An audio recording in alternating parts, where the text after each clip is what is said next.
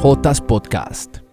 Como siempre, yo llegando al podcast, o sea, parece que este fuera el podcast de Jael al que entra José. ¿Por qué nunca es al revés? José, vos sos un mero invitado nomás aquí, mijo.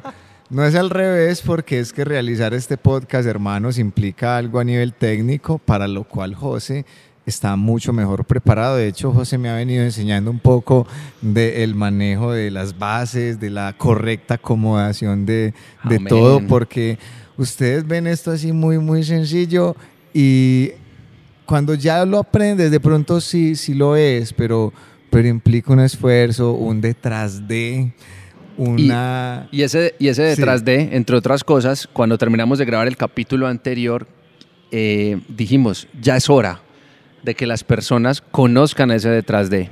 Por eso les contamos desde hoy que ya está en pleno proceso la primera edición de 3J Live. O sea, se los vamos a contar muy pronto. La primera versión de 3J Live. Hermano, y aprovechar también pues el inicio de este podcast para agradecer y expresar nuestra felicidad y gratitud porque el capítulo anterior, mi primera vez, eh, el segundo capítulo de la segunda temporada, ha sido el primer capítulo de 3J Podcast en superar mil personas conectadas viéndolo, hermano. ¿No es una gran bendición?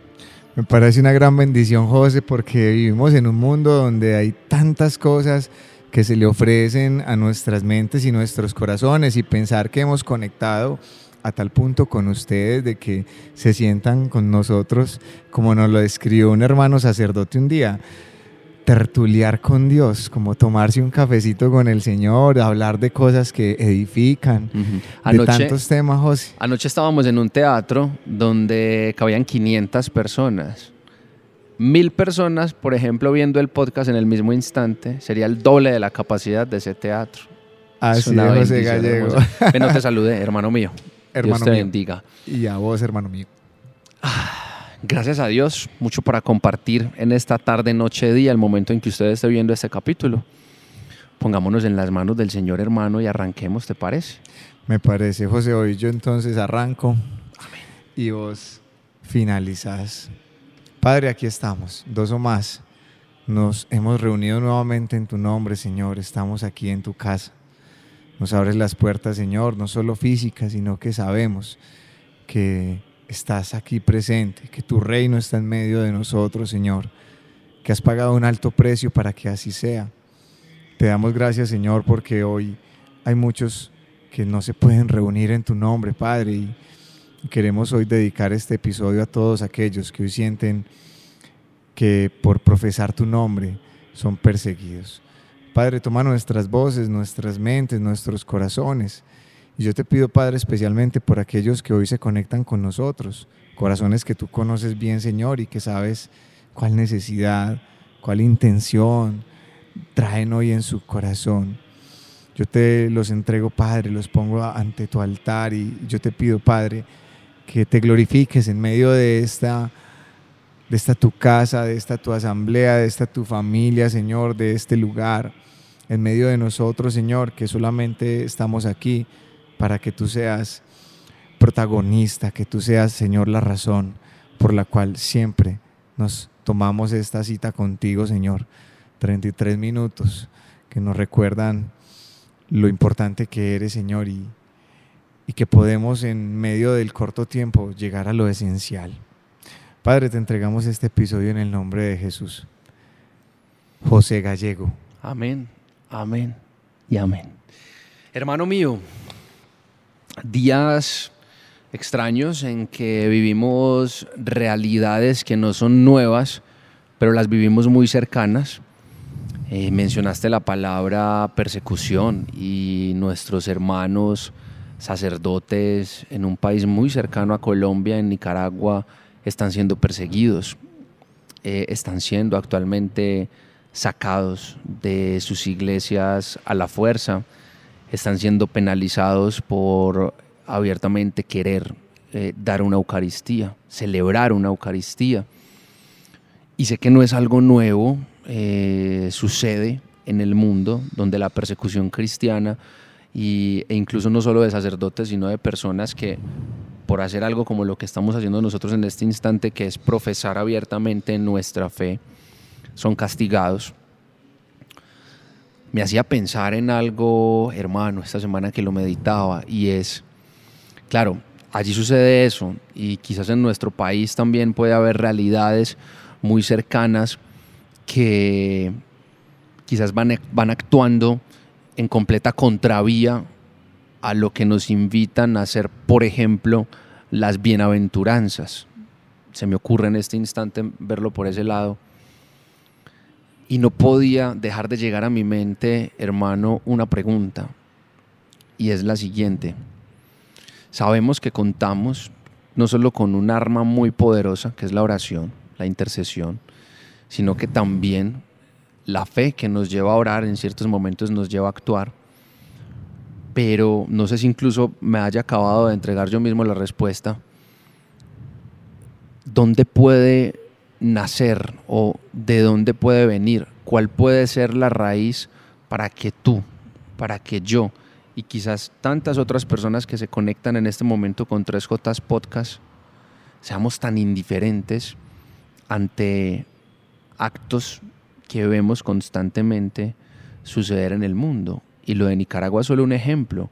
Pero ¿por qué, hermano, nuestro corazón ha llegado a normalizar actos como el hambre, ha llegado a normalizar actos como el maltrato eh, que, que, pueda evidenciarse en algún momento en la calle y demás? ¿Dónde puede llegar a nacer esa indiferencia, hermano? José, yo creería que hemos permitido que nuestro corazón se endurezca. Creo que hemos estado durante mucho tiempo quizá muy cómodos. Muchas veces esa comodidad empieza a cegarnos.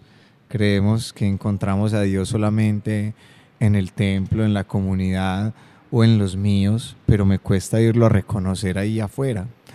Creo que a Dios lo dejamos pasar todos de largo cuando no alimentamos a aquel que nos extiende una mano con hambre sabiendo que tenemos posibilidades de, hacerlo, pero también cuando dejamos de visitar al enfermo, cuando dejamos de acompañar al que está triste, cuando dejamos de vestir al que tiene frío, José, cuando no ponemos en práctica el mandato esencial de traducir la palabra amor y la misericordia de Dios en el hermano.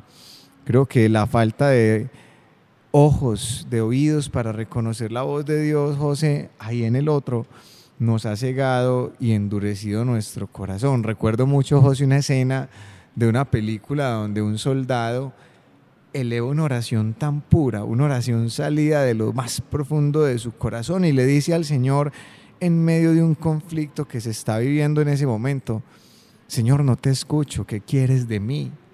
En ese momento en la escena un soldado clama por ayuda y dice, ayúdenme, ayúdenme, alguien que me rescate. A este soldado en ese momento sus oídos espirituales, más que sus oídos físicos, se le abren y él entiende que ahí, en aquel que está clamando ayuda, está la voz de Dios y de una se mueve a atender esa necesidad. Esta película se llama Hasta el último hombre. Creo que muchos de nosotros y muchos de ustedes la han visto y retrata precisamente la vida de un hombre que no quería ser indiferente. Recuerdo mucho una frase, José, y con esto te devuelvo la palabra, hermano.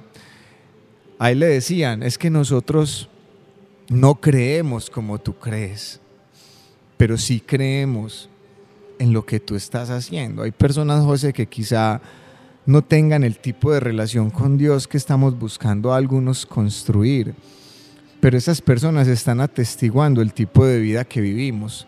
Yo creo que una de las primeras formas de enfrentar esa indiferencia, José, es ser sal y ser luz. Que te vean siendo las manos de Dios. Que te vean siendo la voz de Dios, sí. Queremos hacer de este podcast la voz de Dios. Queremos que la J más importante sea Jesús y que ustedes lo escuchen a Él en medio de nosotros. Pero no solamente queremos limitarnos a esto, queremos ser sus manos Queremos ser aquellos que lo reflejen en el día a día, José. La indiferencia nos golpea a todos.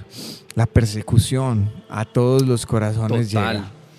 Totalmente, hermano. Y mira que el fin de semana pasado eh, estuve de misión con mi comunidad hermosa del cenáculo.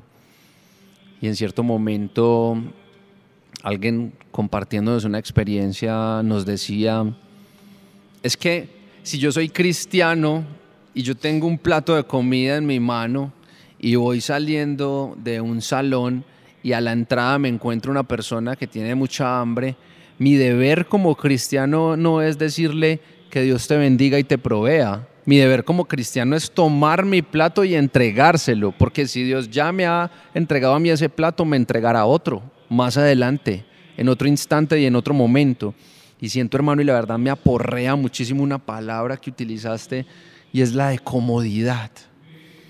Hermano, comodidad habremos caído en momentos y estados tan cómodos que realmente nos puedan estar haciendo indiferentes ante la realidad de otras personas y, y, para mí era inevitable también no pensar en la palabra cuando nos hablaba de las obras sin fe y la fe sin obras y cuando nos recordaba que una debe ir necesariamente acompañada de la otra, que claro, tal como nos dice también la palabra, hay diversidad de carismas y necesitaremos de personas que se encuentren mucho tiempo o todo el tiempo orantes, pero asimismo necesitaremos de personas que estén afuera, que estén actuando, que estén trabajando en pro de las personas que lo están necesitando, que están ayudando esa, esa ayuda, que están necesitando esa ayuda directa y esa intervención, como bien comentabas ahorita, eh, la historia, por ejemplo, del soldado. Hermano, y mencionaste también la palabra persecución y la verdad, no sé por qué se me conecta tanto con la palabra indiferencia, de la siguiente forma, a veces incluso podemos parecer o actuar indiferentes por miedo a la persecución. Y esto puede sonar muy grande, puede sonar muy pro, puede sonar muy inmenso, pero no. Vamos a llevarlo a lo pequeño. Y esto es verdad y sé que alguien que lo esté viendo puede llegar a decir, a mí me pasó en algún momento. Yo puedo estar, por ejemplo, con un grupo de amigos y ver una necesidad, una, una oportunidad que me encuentro en el camino de intervenir y hacer lo que haría Jesús. Y por miedo o pena a lo que puedan decir de mí, a lo que vayan a hablar de mí, a la persecución de mis amigos, haciéndome bullying, maltratándome con comentarios por ir y creer que puedo orar con, por alguien y eso puede mejorar, o puedo sentarme con esa persona, escucharla y esa persona se va a sentir amada, no lo hago. José, yo creo que has dado en el punto, hermano, porque todos vivimos ese tipo de persecución. Yo me recuerdo mucho en la universidad, apenado de decir que era un joven que cantaba la Eucaristía Dominical en su parroquia para no despertar comentarios eh, pues, no quería escuchar de parte de mis compañeros. ¿Cuántos de nosotros no hemos dicho, no, es que yo me voy para una finca este fin de semana cuando la Por realidad no decir que, es para el retiro. vamos para un retiro espiritual? Y, y, y, él mismo decía, no, no estoy diciendo mentiras porque el retiro es en una finca, pero no voy a decir qué es lo que voy a hacer en la finca. Porque tenemos miedo, José, de profesar el nombre de Jesús. ¿Por qué Te voy a contar una experiencia que me pasó. Yo estaba a bordo de una cabina de Metrocable, un sistema de transporte masivo de acá de la ciudad de Medellín. Seis personas caben en ese vagoncito, José, me monto yo y una persona me pregunta por Jesús. Era mi ¿Llevabas primer año rosario? de vida ministerial. ¿No llevabas nada? Pero ya había, veníamos antes de abordar el sistema hablando de él. Ok. Solo que cuando llegamos los dos al vagón, otras cuatro personas se montaron con nosotros. Cuatro No. completos desconocidos. Y seguíamos teniendo nuestra conversación y esa persona me hizo una pregunta por mi fe. Y en ese momento sentí que dos caminos estaban frente a mí. Me sentía por un lado apenado. Humanamente sentía como estas personas que pensarán si yo hablo de Cristo, si yo profeso mi fe, si yo le doy respuesta a estas preguntas que me están haciendo. Pero por otro lado sentía que debía hacerlo. Yo decía, no, ¿qué clase de cristiano voy a ser si como el maestro nos dice, si ustedes me niegan ante los hombres, ¿cómo esperan que yo los reconozca ante el Padre? Y yo, hermano, le hablé de Jesús. Desde la estación hasta la última, me fui hablándole del amor de Dios. Lo bonito, José, de esta experiencia es que al llegar a nuestro destino, uno de estos cuatro desconocidos se me acercó y me dijo que lo que había escuchado lo necesitaba, que agradecía que hubiesen personas que estuviesen todavía dejándose permear por el amor de Dios. José, mini persecuciones, yo creo que todas las vivimos en la universidad, en el colegio, en, el trabajo. oficinas de trabajo, claro. Con, con, con los grupos de amigos que quizás conocimos desde la infancia y que nos desconectamos un tiempo y ahora se encuentran en una persona enamorada de Jesús, hablando todo el tiempo de Jesús y es como, pero pues, ¿te enloqueciste o qué? ¿Qué te está pasando? ¿Te volviste fanático? ¿Qué? ¿Te han dicho fanático, hermano? José, demasiadas veces me han dicho cura, me han dicho padre, me han dicho ¿Qué vas a ser sacerdote? A mí me han dicho mucho. Mi familia, mi hermano me dice que... Hermano, pero yo creo que eso es un signo positivo de que Dios realmente está transformando tu vida. Cuando ahorita hablabas de indiferencia, José, el Señor colocaba esto en mi corazón. Un corazón indiferente es un corazón que finalmente no le ha dado a Dios el lugar que a Dios le corresponde allí, el primero. Un corazón ciego ante la realidad del hermano, un corazón al que no le importa el sufrimiento del otro, un corazón que simplemente asume su posición más cómoda para no enfrentar la realidad de los demás. Es un corazón al cual todavía el amor de Dios tiene que permear demasiado. Hay un espacio que Dios quizá no está ocupando en el corazón de muchos hombres, pero ¿cuál es el llamado que nos hace Dios mismo? A orar por nuestros enemigos. Si yo tuviese que decir algo acerca del presidente de Nicaragua, Daniel Ortega, es Señor, bendícelo.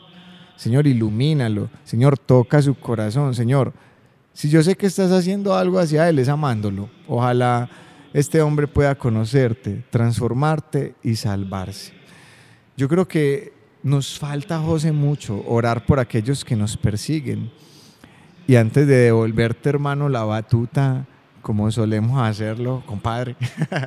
José, el Señor decía algo tan bonito en el Evangelio y al mismo tiempo muy retador. No tengan miedo de aquellos que pueden matar el cuerpo. Ténganle miedo sí a aquel que es el dueño de cuerpo, de alma y de espíritu, aquel que puede negar el ser que es finalmente el mayor regalo, que hoy seamos parte del milagro de la existencia. Salvaguardar esta tienda de campaña como la llama San Pablo no tiene sentido, José. Hay corazones que abrazan el martirio, pero son corazones que antes de abrazarlo se han dejado enamorar a tal punto que dicen, Señor, por la vida eterna hasta la vida misma. Amén. Hermano, será ambicioso. No, yo creo que no es ambicioso.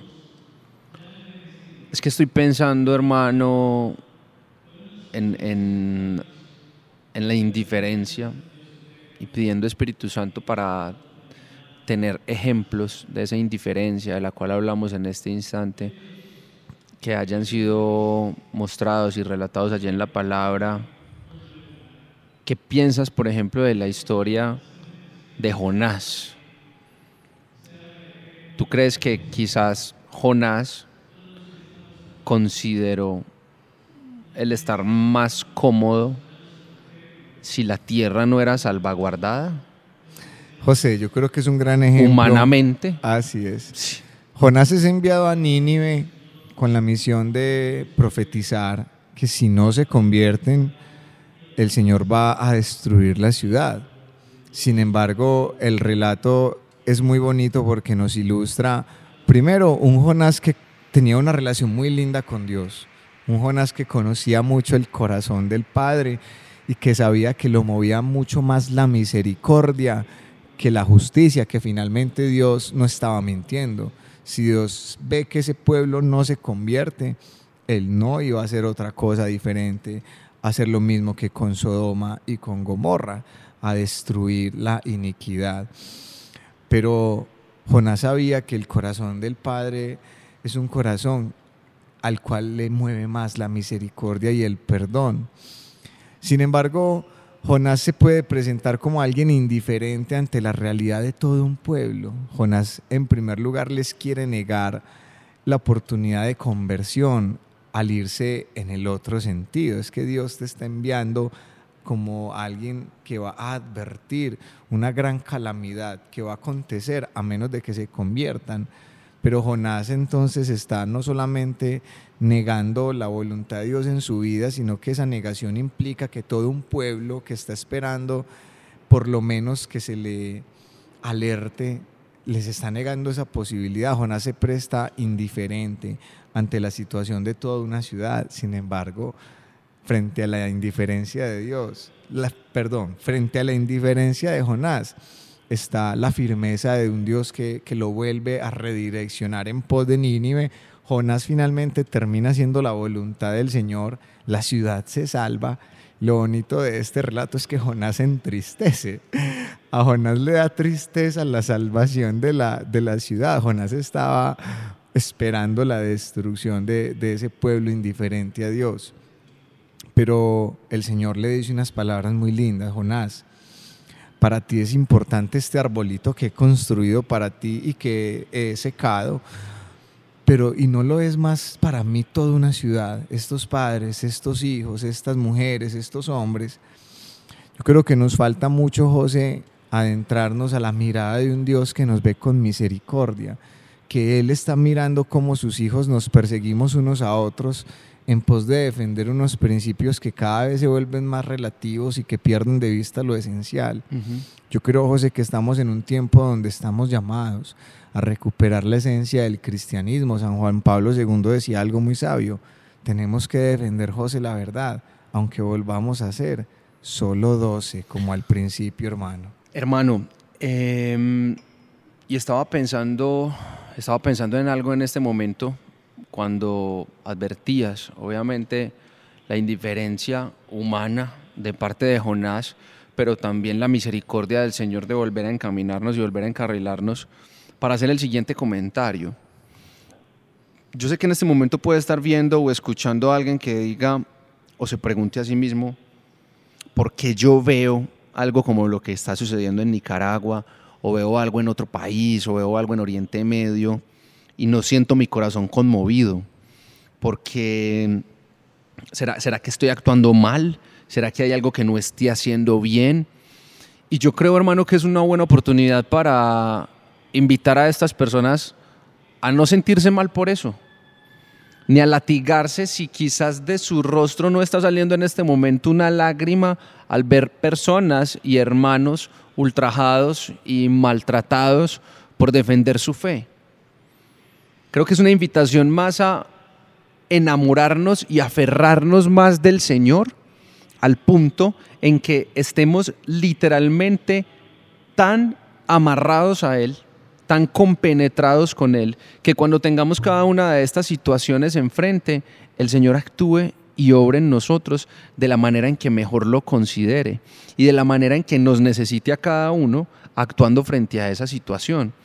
Pero en lugar quizás de preguntarnos o decir, bueno, pero es que los que dicen que les duele están siendo muy exagerados, porque no han dicho que duele en otro momento cuando pasan otras cosas, o porque si no cuando hay una noticia local, entre otros.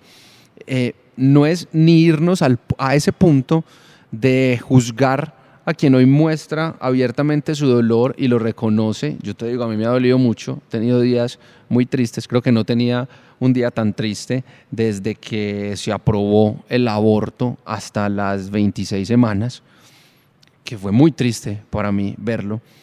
Eh, y estos días también han sido muy tristes y dolorosos, pero Seguramente si esto me hubiese pasado hace algunos años, hubiese seguido indiferente por la vida. Entonces creo que también es una clave muy importante de decir, hombre, si hoy hay cosas que a mí no me están tocando, si hoy hay cosas que a mí no me están removiendo el corazón, pues en primer lugar, oro por ellas aunque no las esté sintiendo como propias. Pero en segundo lugar, debo aferrarme más al amor de Dios e incluso llegar a decirles, Señor, a decirles, Señor, si tú lo quieres, permíteme ver en estos hermanos tu rostro.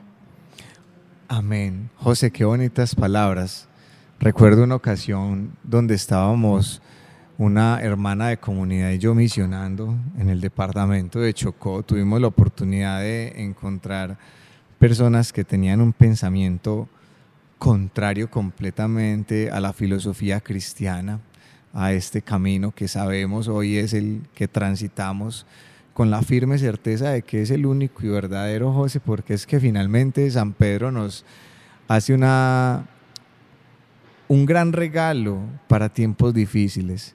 Cuando las cosas se ponen duras, José, cuando estamos siendo perseguidos, San Pedro nos recuerda esto y esto es para que muchos de ustedes en sus corazones guarden estas palabras para cuando estén enfrentando momentos difíciles. Señor, ¿a dónde más vamos a ir? Solamente tú tienes palabras de vida eterna. José, empatía, colocarnos los zapatos del otro, nos falta mucho. Y si fuésemos hoy nosotros los perseguidos, si por alguna razón nos prohíben, José, emitir este tipo de contenidos en redes sociales, si cierran nuestras cuentas, si le dicen no radicalmente al proyecto de la evangelización en redes, ¿qué podría pasar? ¿Qué sería de nuestra vida? ¿Seguiríamos atendiendo el llamado de Dios a entregar incluso la vida misma en pos de que el mensaje siga llegando? si prohíben que, que, un sacerdote diga lo que acaba de decir. O sea, detrás de nosotros alguien acaba de decir, puede besar a la novia. Así es, José. De hecho, vamos a dedicarle este episodio a una pareja de esposos que en este momento se están casando detrás de estas puertas y que esperamos que alcancen la meta, que sean uno solo y que a través de su vida otros también puedan conocer el amor de los amores. O yo creo que esta es una invitación a colocarnos los zapatos de nuestros hermanos que están siendo perseguidos, principalmente porque nosotros sabemos lo que se siente la persecución en mayor o menor medida. José, todavía no han puesto una pistola en mi cabeza pidiéndome negar el nombre de Jesús. Quiero traer en este momento, José, en estos últimos minutos, unas palabras del Papa Francisco. Él lo llama el ecumenismo de la sangre, como en el Oriente Medio alinean a las personas antes de cortarles la cabeza literalmente, pero alinean al católico con el cristiano evangélico, con el protestante, con el de otras profesiones cristianas, y todos derraman su sangre por el nombre de Jesús. No les preguntan por su apellido, no les preguntan si es cristiano católico, cristiano evangélico, cristiano protestante. Les preguntan si profesan el nombre de Jesús y su sangre se mezcla. A esto el Papa lo ha llamado el ecumenismo de la sangre y cómo incluso en medio de la persecución hoy los hermanos cristianos nos estamos volviendo a unir. Yo creo que en estos tiempos se necesitan muchos puentes, José, que busquen unirnos porque es el sueño que siempre ha tenido Dios, un solo rebaño, un solo pastor. Ojalá podamos todos colocar, José, un granito de arena en pos de la unidad de esta gran familia que somos, que podamos seguir extendiendo el nombre de Jesús a que llegue hasta el último rincón. Finalmente, oramos mucho con una palabra hebrea, Maranatá. Ven, Señor Jesús, que la indiferencia no sea más grande que la misericordia que esperamos de ti. Amén, hermano. Bueno, vamos llegando en este momento al final de este capítulo. Creo que es la segunda vez en, lo que van de los capítulos de 3J Podcast en que hablamos de la unión, en que hablamos de la unión que ameritan los tiempos más que nunca. Y no sé si literalmente esto puede ser un llamado directo a algunos hermanos que puedan ver este contenido y también se sientan llamados a entrelazar manos y defender el nombre de Jesús, que sin duda alguna vivimos momentos en los cuales tendremos, tendremos que hacerlo, porque hoy estamos acá muy tranquilos y muy campantes realizando este podcast mientras el día transcurre común y corriente, pero no sabemos en qué momento nos digan, lo pueden hacer, pero no pueden mencionar el nombre de Jesús. Esas cosas pueden pasar. Yo creo que ese día yo les digo, Señor, ya puedes dejar a tu siervo ir en paz, hermano. yo creo que te, no, sabes que yo, yo, yo pienso que te faltaría un poco eh, faltaría vivir un poco más de ahí en adelante, porque recién empezaría el, proceso. Bueno, no nos adelantemos a, que Dios nos dé fuerza, que Dios nos guíe, que Dios, nos, lleve. Que el Espíritu Santo de mueva, hermano mío. Que Dios nos lleve. José, ora por nosotros. Hermano, oremos. noche, en nombre del Padre, del Hijo, del Espíritu Santo. Amén. Señor mío, Dios mío, Jesús, mi Señor, Jesús de Nazaret, Hijo de David, te reconocemos como nuestro Rey, con esa herencia de reyes por la cual precisamente te llamamos Hijo de David, por el linaje. Y te agradecemos infinitamente por hacerte presente en nuestras vidas, por dotarnos de valentía, por dotarnos de sensibilidad, por dotarnos de misericordia, simplemente con amor, porque no necesitas hacer algo diferente a amarnos para nosotros querer transformar nuestras vidas.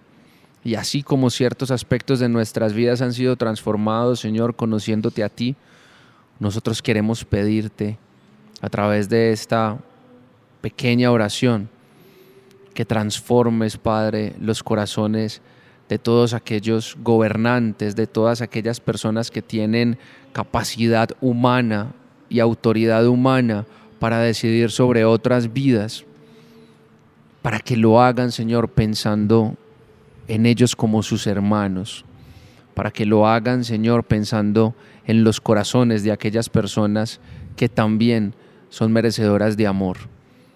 Nosotros te entregamos esta oración orando por aquellas personas que nadie ora en este día, de manera muy especial por nuestros hermanos que están sufriendo persecución, pero no solamente quienes lo están haciendo allí en Nicaragua, también los más cercanos y los más lejanos que están sufriendo persecución incluso de sus personas más cercanas, de sus familiares, amigos y demás, por profesar abiertamente que están enamorados de ti, Señor y que no quisieran una vida terrena si no fuera una vida a tu lado.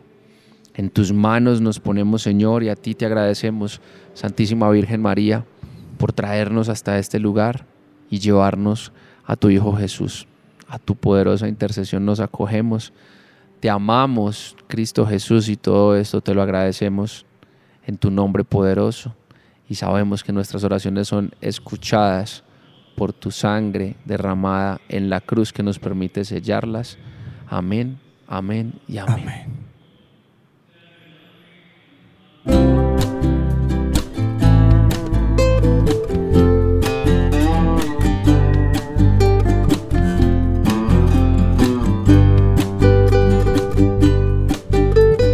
Tres Jotas Podcast.